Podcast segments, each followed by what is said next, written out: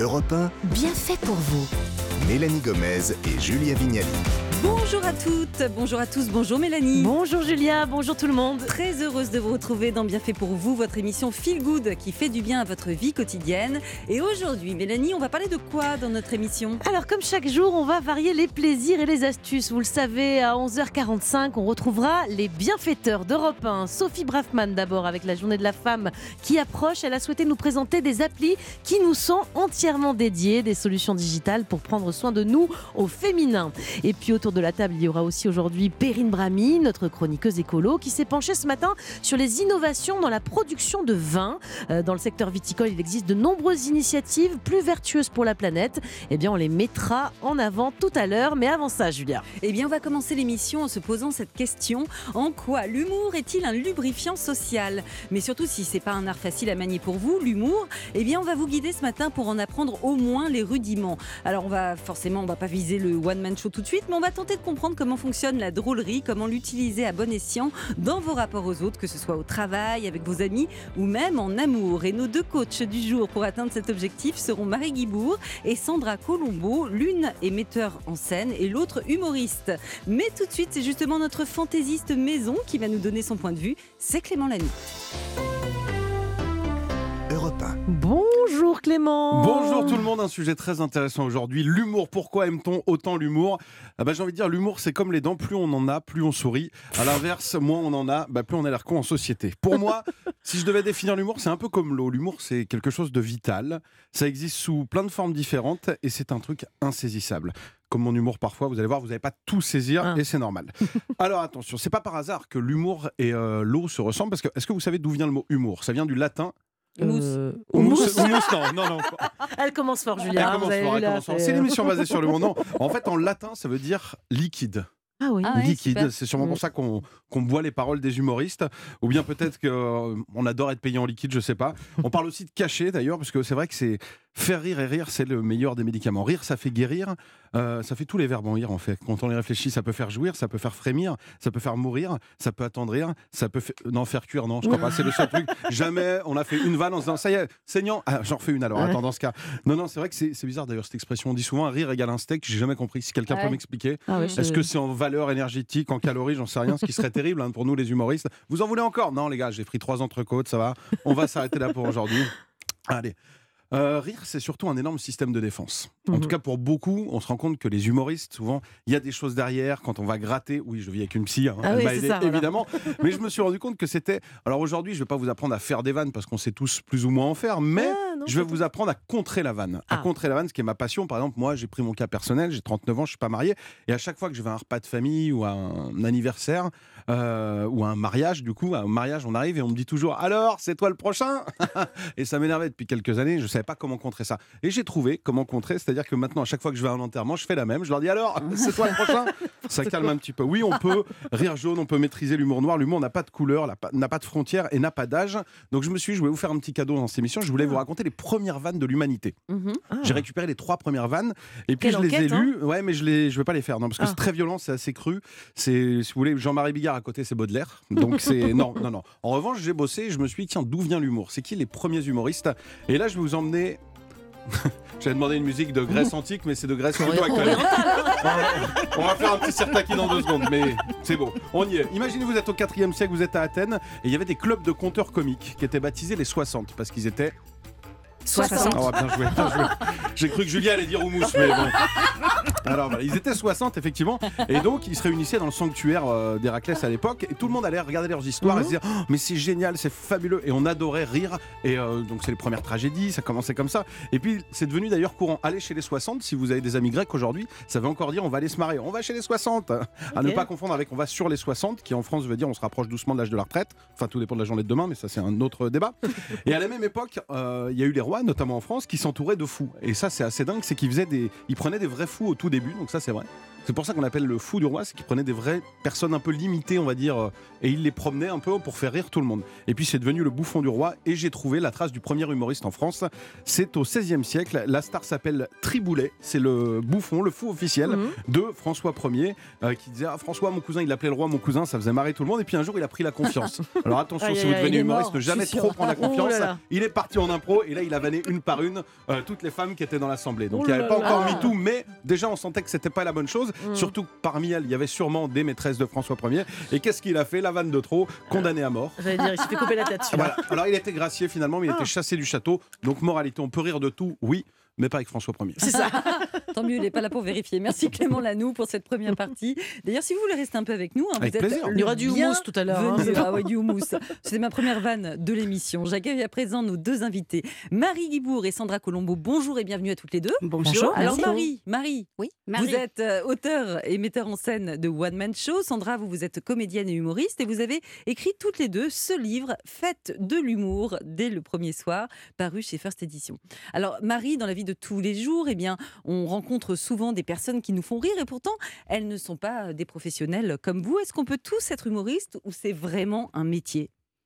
Alors, euh, on peut tous être drôles, mais être humoriste, c'est vraiment, un métier. D'ailleurs, vous faites euh, la comparaison entre un- humoriste et un chef de, res- euh, de resto.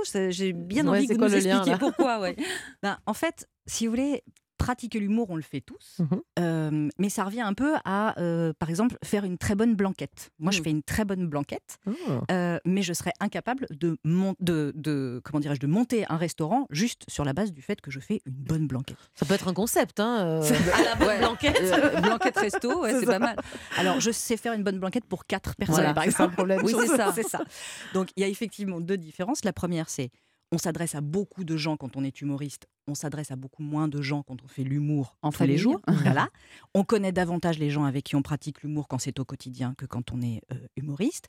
Et puis, euh, nous, ce qu'on prône pour l'humour non professionnel, bah, c'est vraiment le fait de, de- c'est le petit plat du quotidien. C'est-à-dire, Mhm. c'est la petite blague mijotée euh, qu'on sort euh, régulièrement, euh, plutôt que de manger une fois par an un très bon plat ou d'avoir une très bonne vanne qu'on sort seulement une fois par an. Une, une vanne par an, c'est pas beaucoup. Non. Sandra, Sandra, très, très tôt dans le livre, vous comparez l'humour à l'amour. Euh, c'est vraiment le, le même plaisir C'est vraiment deux choses qui sont comparables? Bah oui, parce que c'est un plaisir qui se partage et il faut une connexion entre des humains pour pouvoir bien faire les deux. Et surtout, euh, ça, ne, ça ne peut être bien que si c'est libre et consenti. Et ça, c'est très important euh, de le rappeler euh, dans les deux cas. Voilà. En fait, faire l'humour, c'est deux cerveaux qui vont se faire l'amour. Et donc, il faut bah, mettre en place des petites choses pour que ça Mm. fonctionne bien. Voilà. Dites-moi, Marie, l'humour, on va le voir dans cette émission hein, sur Europe 1, c'est un formidable moyen de sociabiliser. Ça commence très tôt dans la vie. Dès l'enfance, apparemment, on se fait des amis avec les copains et les copines qui nous font rire. C'est comme ça que ça commence? C'est comme ça qu'on les choisit, petits? Alors, je ne sais pas si c'est comme ça qu'on les choisit. En tout cas, ce qui est certain, il y a deux choses. Premièrement, oui, l'humour, ça se développe quand on est tout petit. Mhm. Ça s'apprend Mhm. aussi. C'est un apprentissage. Les parents peuvent aider à développer l'humour. Mhm. Et l'humour, ça a une vertu géniale. C'est-à-dire que c'est un vrai cercle vertueux. D'un côté, plus euh, on le fait et plus on a confiance en soi. Et en acquérant de la confiance en soi, Bien on a sûr. tendance à plus en faire. Euh, et oui, probablement, c'est. Enfin, en tout cas, par exemple, dans le livre, on a interviewé des humoristes professionnels, pas sur leur rapport à la scène, mais sur leur rapport à l'humour au quotidien. C'est-à-dire, on leur a demandé d'analyser comment eux, avec leurs yeux de professionnels, ils voient l'humour dans la vie de tous les jours. Et euh, la plupart nous ont dit, c'est, en tout cas pour nous, l'humour, c'est venu tout petit, c'est venu en Mmh. famille. Bah Euh, Manu Payet ou Philippe Gueluc nous disent, bah, c'est venu avec nos pères, Bah ouais. beaucoup. Moi, c'était ma mère. Elle me disait à deux pieds pour me dire à deux mains. Oui, vous le faites d'ailleurs. hein. Vous faites la blague que, que je trouve pas du tout drôle. C'est nul, mais ça m'a formé. Ouais. Moi, moi, j'ai la blague familiale qui est un petit café dans sa culotte, que j'aime beaucoup. Voilà, on a tous une blague familiale voilà. euh, qu'on se refourgue de génération en une, génération. Ah, de je, crois que mon, mais je, Ouais. je crois que mon père, alors je la refais pas, mais mon père passait quand il y avait des gens qui déjeunaient au loin en voiture et très loin, il disait bande d'abrutis et les gens n'entendaient qu'à moitié, donc ils disaient merci beaucoup. je trouvais ça génial. Allez, merci à tous. On reste ensemble. Dans Bien fait pour vous, on s'intéresse à l'humour ce matin et nos deux invités nous aident justement à décrypter les subtilités de cet art pour arriver à bien faire l'humour en toute situation. Alors, à mon avis, cette émission va être assez joyeuse, hein, Julia. Il y aura du humus, du, du houmous, du houmous au programme. Restez bien avec nous sur Europe 1. Europe 1, bien fait pour vous.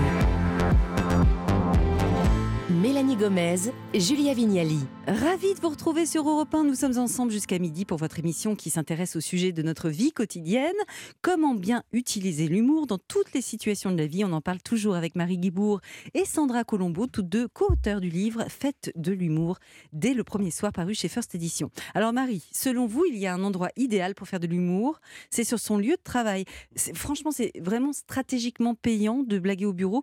Moi, je ne me vois pas aller voir le grand patron lui disant tiens, tire sur mon doigt, quoi. Alors, non, je ne vous, vous, conseille pas, Julien. Tiens, tire sur mon doigt. Non, ça ira, merci. Alors, vous pouvez la tenter, mais tenez-nous au courant. Voilà, hein. surtout. Que ce soit filmé, surtout, c'est ça qu'on voudrait. c'est ça. Alors, non, euh, y a, y a, déjà, il y a des règles, quand même, à, à, comment dirais-je, à, respecter. En fait, globalement, ce qu'on se dit, c'est qu'on passe quand même en moyenne 90 000 heures de notre existence au travail. Alors, si on n'en profite pas un peu pour y glisser de l'humour, ça risque d'être un peu longué. Mmh. D'autant qu'en ce moment, on nous explique que ça risque d'être encore un peu plus longué. longué. voilà, donc euh, c'est pas mal. Et alors, pour nous, en fait, le bureau, c'est un bon endroit. Enfin, pas le bureau, le travail, pardon. Mmh. C'est un bon endroit euh, pour faire l'humour parce que, primo, vous avez un public captif et varié. Vous pouvez varier les blagues et les gens n'ont pas beaucoup d'autres choix que de vous écouter. mais on y reviendra parce que les collègues, hein, oui, mais on y reviendra parce que ça peut être aussi très problématique. La deuxième chose, c'est que vous avez la joie d'avoir un contexte ennuyeux et tristoun. Et quoi de mieux pour euh, arriver à divertir les gens qui finalement ne demandent que ça? Et puis vous avez une multitude de terrains de jeu possibles. Eh vous êtes sûr qu'ils demandent que ça Parce qu'il y a des collègues hyper abat Ah bah mmh. voilà. Ah. Justement, Sandra, hein, c'est vrai que vous en parlez dans le livre, la team premier degré. Vous savez, c'est ces personnes qui prennent tout mal, qui comprennent pas le deuxième degré. Il y a rien à faire pour ces gens-là. Ou est-ce que vous avez un traitement Alors si on a un traitement, alors qu'est-ce qu'on peut faire? Alors nous, dans le livre, on a appelé ça des teams. On en a plusieurs. On en a identifié plusieurs la team premier degré, mm. on a, appelé ça la team Corinne. Désolée hein, pour toutes les Corinnes.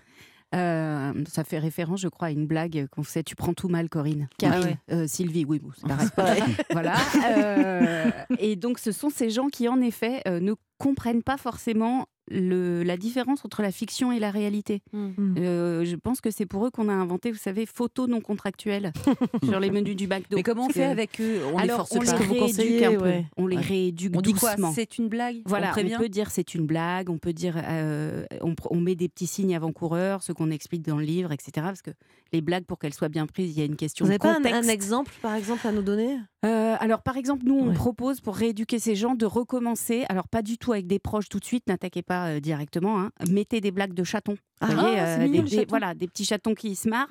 voilà, et après, mettez euh, des, vidéos de chatons avec des concombres. Après, il y a deux chatons avec des, euh, blagues de Toto aussi. Ah oui, mais alors là, souvent, il y a du second degré dans les. Ah merde, c'est un peu difficile pour ces gens-là. bon, vous savez quoi? On va prendre en ligne un auditeur d'Europe 1. C'est Cyril qui nous a appelé pour nous raconter comment il use de l'humour dans sa vie de tous les jours. Bonjour Cyril. Bonjour. Bonjour. est-ce que vous pouvez nous expliquer comment l'humour est présent dans votre vie personnelle?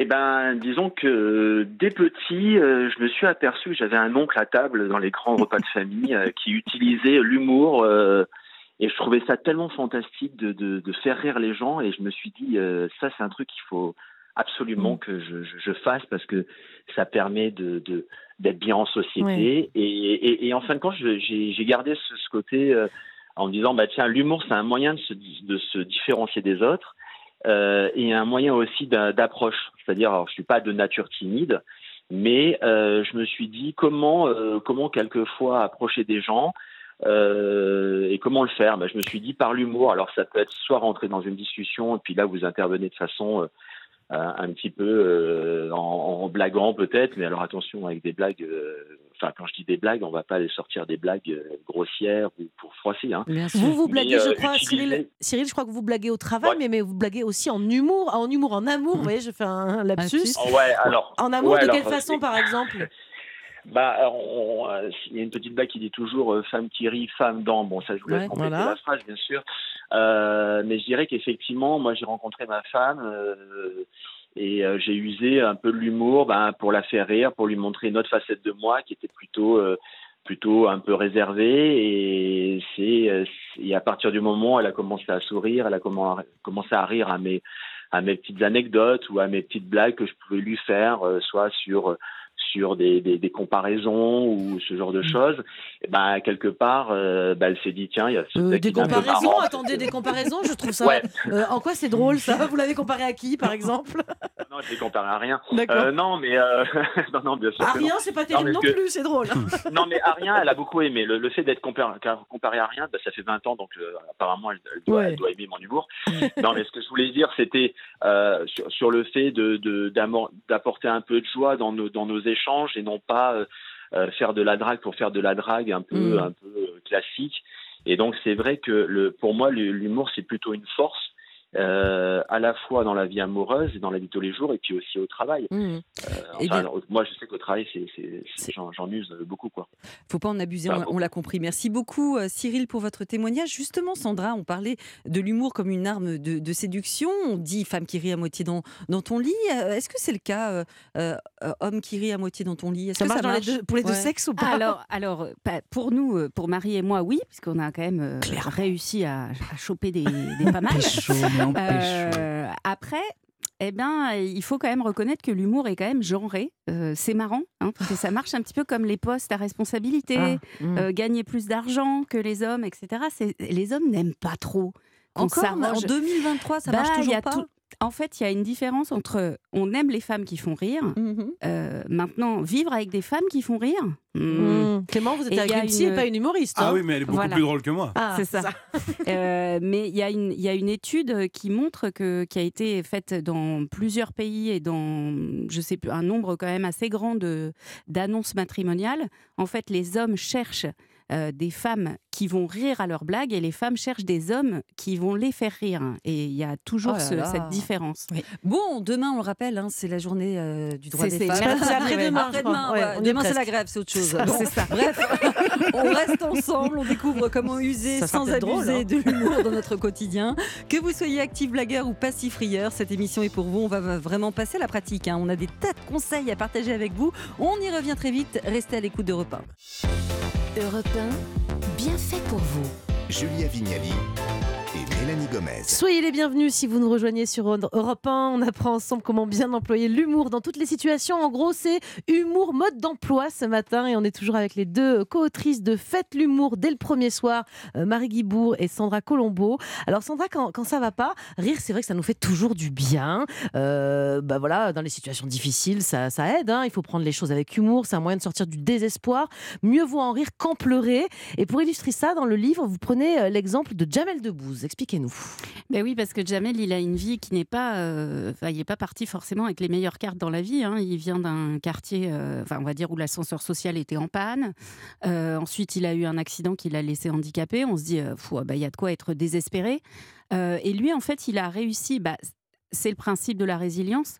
Il a réussi à faire de ce handicap, euh, de son handicap euh, physique, de ce handicap euh, social, on va dire entre guillemets, quelque chose sur lequel il peut s'appuyer pour justement prendre du recul sur sa vie propre et faire rire les autres. Et il a trouvé que quand il a commencé le théâtre, il le dit, quand il a commencé les cours d'impro, etc., il a réussi à faire rire les autres et il est devenu autre chose que ce qu'il était. Et c'est ça qui lui a permis de, bah, de vivre cette vie incroyable. Et de, en fait, l'humour, ça permet de prendre du recul sur des situations. Et c'est pour ça qu'on aime aussi les gens qui nous font rire.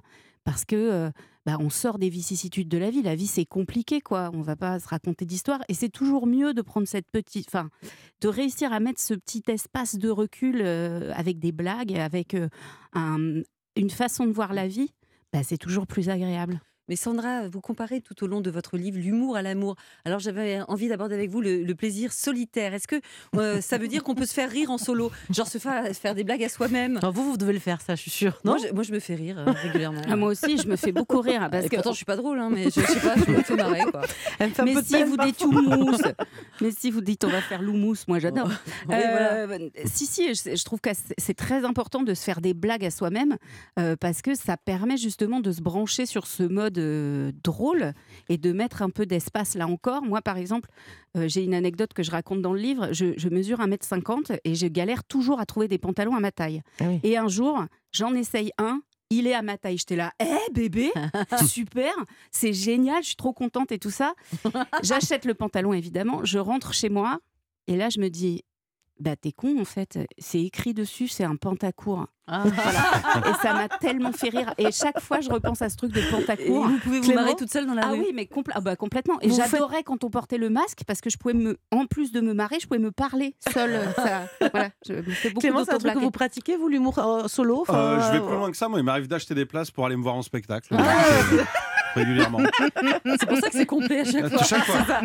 Marie, euh, on sait que ça peut être intimidant hein, de faire euh, une blague avec des gens qu'on connaît pas tant que ça. Est-ce qu'il faut quand même être à l'aise ou alors avoir un minimum de connaissances l'un de l'autre pour tenter l'humour? On peut y aller avec de parfaits inconnus, euh, je sais pas, s'amuser dans le métro avec des gens qu'on croise comme ça. Qu'est-ce que vous conseillez? Alors, on peut totalement euh, faire l'humour avec euh, presque tout le monde. Euh, Il faut se protéger, quoi. c'est ça. Exactement. Exactement. Euh, alors, premièrement, il y a des signes avant-coureurs et il faut montrer qu'on fait, euh, on est dans une démarche humoristique et donc, euh, euh, bêtement, euh, C'est quoi les signes? Oui, le bah, sourire bêtement déjà, ouais, sourire, Mm. euh, euh, envoyer des signaux en disant attention, je vais te faire l'humour. Un petit clin d'œil euh, Exactement. voilà, euh, C'est-à-dire Mm. euh, avoir une, euh, comment dirais-je, euh, établir une connivence Mhm. d'une part. Euh, et euh, voilà, donc c'est quand même la, la base, euh, la base des choses, c'est envoyer des signaux positifs et puis oser se lancer, y aller tranquillement. Une fois de plus, on n'est pas obligé de faire la vanne du siècle, mais juste un petit trait d'humour. Mhm. Et puis on n'est peut-être pas obligé non plus de, de faire tout le temps de l'humour parce qu'on l'a remarqué, trop d'humour tue l'humour.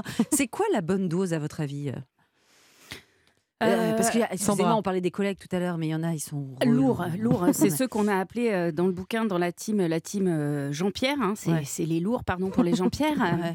Comment, Euh, on agit face à un collègue lourd? Face à un Jean-Pierre? Ouais. ouais, face à un Jean-Pierre, comment on fait? Alors nous, on a un truc qui, qui est quand même qui marche extrêmement bien, c'est de lui demander d'expliquer ses blagues avec Ouais. un air. Ouais. Vous savez, en, en plus, Ah, on est des compris. femmes. Ouais.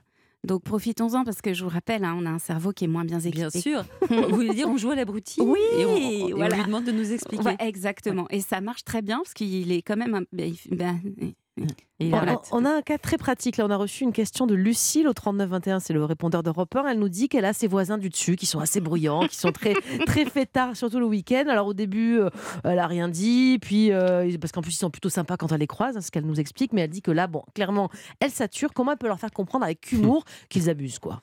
Vous avez un truc pour aider Lucille? Alors complètement, Marie? premièrement, on plaint Lucille. Ouais.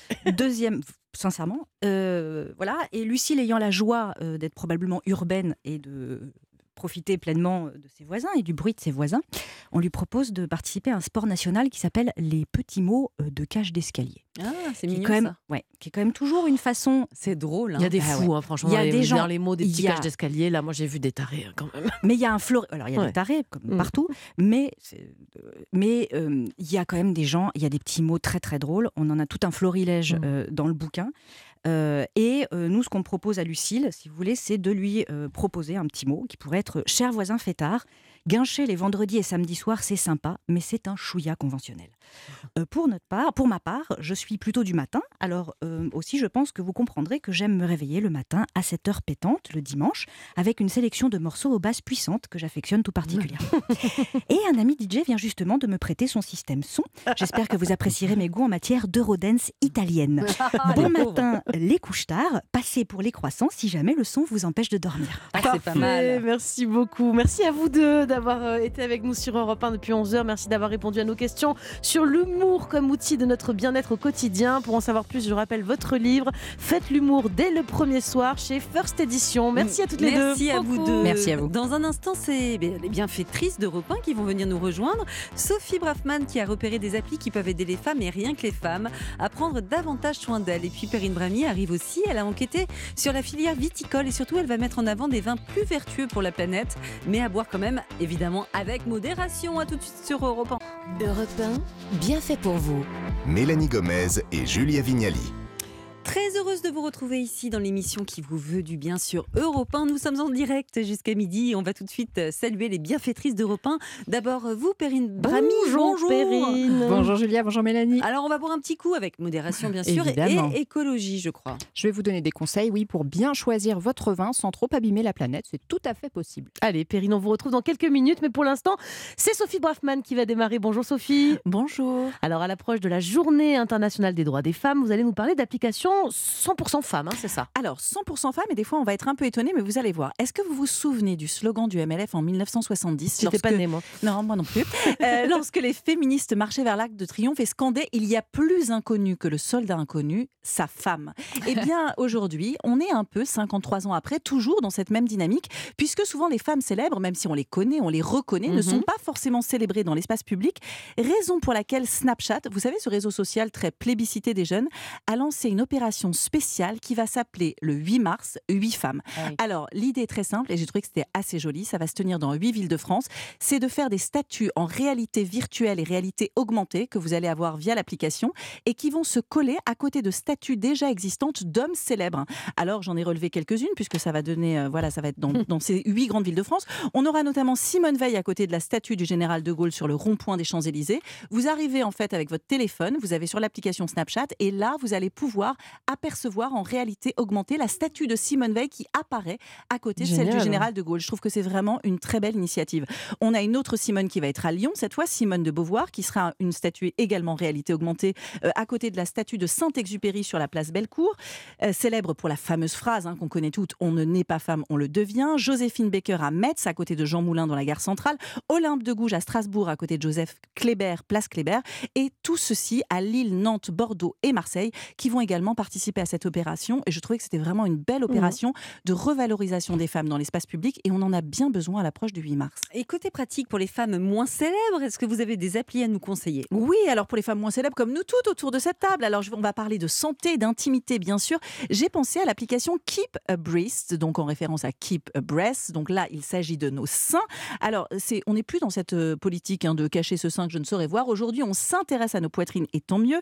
L'application vous encourage à en prendre soin et à la palper. Alors on vous montre sur l'application comment réaliser une autopalpation, tenir un journal de bord qui permet de se consigner les observations et surtout, petit plus, elle est reliée à Doctolib. Donc, si vous avez le moindre souci, vous pouvez prendre directement rendez-vous avec un médecin. Je vous en cite encore euh, d'autres. Alors, on a une application comme Flow, qui est une application de suivi de l'ovulation et des règles. Elle a été choisie par plus de 230 millions de personnes à travers le monde. J'imagine majoritairement des femmes, hein, mais peut-être que ça intéresse aussi les hommes. Je trouve ça intéressant parce que pendant très longtemps, c'était quand même des sujets tabous et on voit à quel point c'est important aujourd'hui. Alors, elle permet de prédire cette application les dates des prochaines règles. Elle souligne aussi les jours où vous êtes le plus fertile. Bien évidemment, attention, hein, ce n'est pas un moyen de contraception. La méthode Ogino n'a oui. pas fait ses preuves, ça on le sait. Mais c'est intéressant parce qu'une une récente étude sur l'impact des menstruations sur les femmes mentionne que 81% de femmes ressentent des désagréments au moment des règles, 59% se sentent mal dans leur peau à ce moment-là. On parle d'ailleurs aujourd'hui dans certaines entreprises de congés menstruels, donc c'est intéressant d'avoir cette appli. Et Sophie, pour euh, ça intéresse Julia, pour celles qui n'ont plus leurs règles, vous ah, avez des suggestions d'appli, du d'appli, autre appli Alors, eh bien, euh, la ménopause, bien évidemment, puisqu'on on va tout y passer aussi, donc c'est important euh, d'en parler. Bah Alors, oui. j'ai pas réussi à la ch- télécharger en tant qu'appli, mais peut-être c'est parce que je suis pas bonne, mais je l'ai retrouvée sur les réseaux sociaux et notamment Instagram. We are Amenovia. Alors là, on vous propose des infos, c'est très intéressant sur des compléments alimentaires. Donc l'appli, c'est We Are, mais euh, répétez Oui, We are Menovia. Donc c'est en anglais. hein, ouais. M-E-N-O-V-I-A. Et là, vous allez retrouver donc des infos sur des compléments alimentaires anti-bouffées de chaleur, des oreillers rafraîchissants, des tisanes boosters de libido et des témoignages de femmes célèbres qui sont déjà ménopausées. Par exemple, Axel Red qui Ouais. nous dit Personnellement, ça ne me gêne pas de dire que je suis ménopausée car je ne me sens pas moins femme. Et je trouve ça chouette de mettre ça aussi en avant aujourd'hui parce que pendant longtemps, tout comme les règles qui ont été un grand tabou, moi je fais partie d'une génération où on en parlait peu. Rappelez-vous des cours de sport, on n'osait Bah pas oui. vraiment lever la main pour dire bah non, aujourd'hui je peux pas. hein. Aujourd'hui, eh bien, on est très à l'aise avec ça. Et là, encore une fois, pareil pour la ménopause, les femmes en parlent et je trouve ça intéressant d'avoir des conseils pratiques quand on se sent un peu démuni euh, pendant cette période que nous allons toutes traverser. jour. Exactement. Et vous, la première, Mélanie. Merci Sophie pour votre chronique. C'est top. Allez, on change de sujet maintenant. Perrine Brami, c'est bientôt l'heure de passer à table. Perrine, vous allez nous éclairer aujourd'hui sur un produit iconique de chez nous, le vin. Avec cette question, comment le choisir plus éco-responsable? J'ai d'abord une petite devinette pour vous. Quel est le point commun entre un vieux slip? Leonardo DiCaprio et un verre de vin rouge bio. Est-ce que vous avez Il une est assez écolo, hein, idée Leonardo Euh, DiCaprio. hein, ouais, oui, c'est ça- ouais, je crois. Il est très Exactement. écolo, ça dépend Tous les trois contribuent à changer l'image du vin en France. Alors le slip, hein, je vous explique parce que c'est un peu slip obscur. Plusieurs vignerons ont fait le buzz hein, récemment euh, sur les réseaux Ils ont sociaux en en slip. enfouissant une culotte en coton euh, dans leur sol pour constater qu'après plusieurs mois, eh bien, elle s'était complètement dé- dégradée, désagrégée, signe de, de Ah vie oui, et de bonne ah. santé dans le sol. DiCaprio, vous avez vu juste, il a investi dans une maison de champagne parce qu'elle prenait un vrai virage vers le bio. Donc derrière ces indicateurs qui sont un petit petit peu décalé, je vous l'accorde, il y a un véritable changement de mentalité avec cette question assez épineuse, rouge ou blanc, comment choisir un vin plus green? Alors revenons d'abord aux fondamentaux. Qu'est-ce qui alourdit hein, le, le bilan carbone du vin? D'abord, c'est la culture. Quand elle est conventionnelle, la culture du raisin nécessite de nombreux pesticides et fongicides dans les vignes. La viticulture, c'est ainsi euh, l'un des principaux responsables de la pollution des sols en France. Alors il y a la question du transport ensuite quand on boit un Mm. vin qui vient d'Australie, d'Afrique du Sud ou encore d'Argentine, ça c'est hyper tendance en ce moment. Eh bien le vin parcourt des kilomètres, euh, des milliers de kilomètres pour arriver dans notre verre, donc grosse empreinte carbone. Et quand on sait que la France c'est le deuxième producteur mondial de vin juste derrière l'Italie, on se dit qu'il y a franchement de quoi consommer local. Et oui, alors mais on choisit quoi, Perrine? Parce qu'il y a les vins bio, les vins biodynamiques. C'est quoi la différence exactement On s'y perd un Il peu, y a je trouve. plein de catégories. En gros, il y a trois niveaux hein, d'éco-responsabilité dans le vin. Le premier, ce sont les vins bio. Ils sont certifiés par les labels qu'on connaît tous, un AB ou l'Eurofeuille. Ils garantissent un nombre d'intrants plus limité. Les intrants, c'est les produits qu'on rajoute, euh, que les vignerons ajoutent pour améliorer le rendement ou protéger la vigne. Donc, il y a moins d'intrants dans le bio. Il n'y a pas de pesticides ni d'engrais de chimie euh, de synthèse, évidemment.